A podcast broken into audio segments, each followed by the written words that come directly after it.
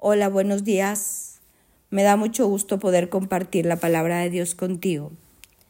Y en este día quiero hablarte lo que dice la Biblia de lo bueno y lo malo, lo malo y lo bueno.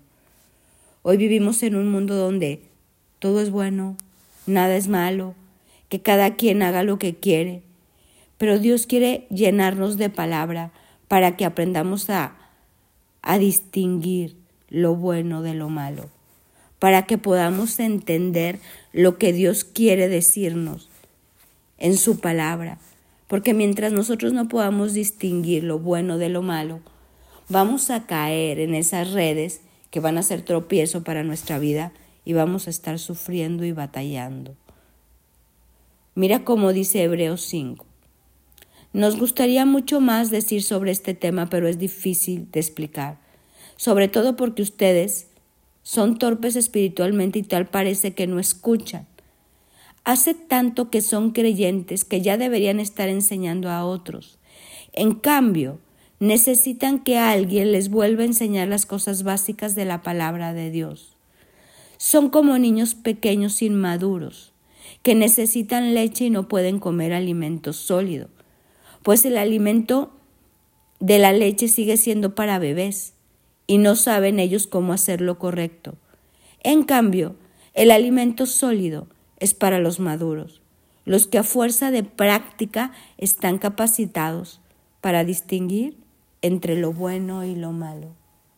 A veces la palabra nos habla fuerte y nos invita a, a regresarnos un poquito en nuestra vida y ponernos de acuerdo qué está bien y qué está mal. Para un mundo hoy fornicar no está mal, para Dios sí. Para un mundo mentir no está mal, para Dios sí. Para Dios el chisme está mal, para el mundo no. Para Dios la crítica está mal, para el mundo no.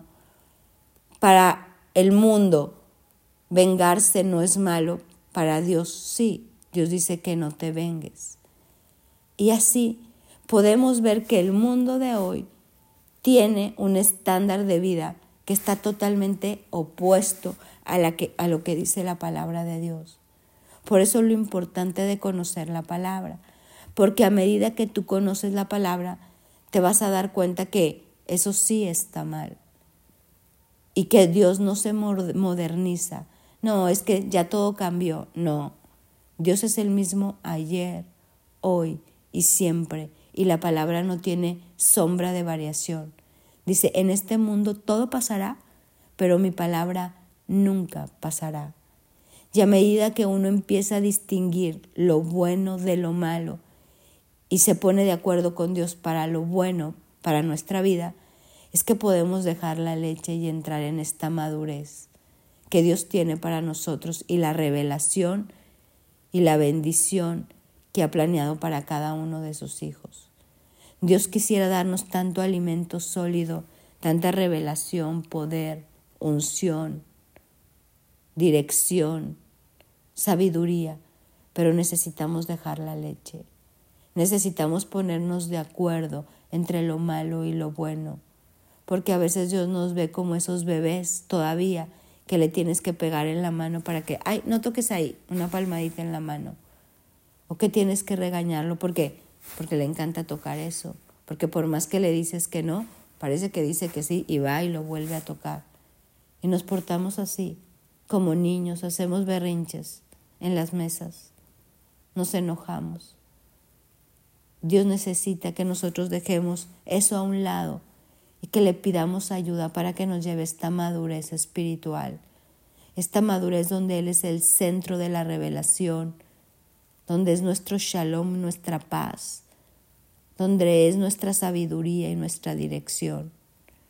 En este día puedo, quiero invitarte a, a que le pidamos a Dios, Señor, ya quiero comer leche, tengo años siendo creyente, ya no quiero ser inmaduro, quiero madurar y recibir este alimento sólido que tú has preparado para los que han ejercitado, dice, para que a fuerza de práctica están capacitados para distinguir entre lo bueno y lo malo. Que yo ya no le llame a lo bueno malo y a lo malo bueno, sino que me pueda alinear a tu palabra y amar lo que tú amas y aborrecer lo que tú aborreces, y amar a quien tú amas y desechar a quien tú desechas. Hoy en este día quiero invitarte a hacerlo. Desechemos todo aquello que contamina nuestro espíritu, nuestra alma, nuestro ser. Seamos sabios para no contaminarnos con eso que Dios está llamando malo a tu vida. Decide hoy dejarlo y quedémonos con lo bueno, lo puro, lo agradable y lo perfecto que nos va a llevar a crecer, a ser maduros y a recibir lo que Dios tiene para nosotros. Mi nombre es Sofi Loreto y te deseo un bendecido día.